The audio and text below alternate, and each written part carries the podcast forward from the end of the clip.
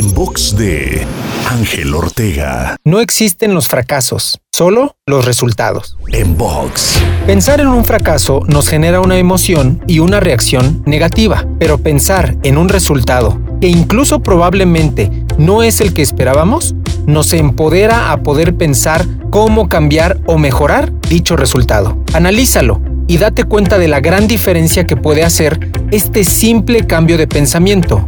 Un ejemplo claro del lenguaje transformacional que hemos mencionado anteriormente. No es lo mismo definir algo como un fracaso, lo cual ya está concluido, que como un resultado, lo cual puede cambiar. Te invito a seguirme en Twitter, Facebook, Instagram y TikTok. Me encuentras como arroba Ángel Te Inspira.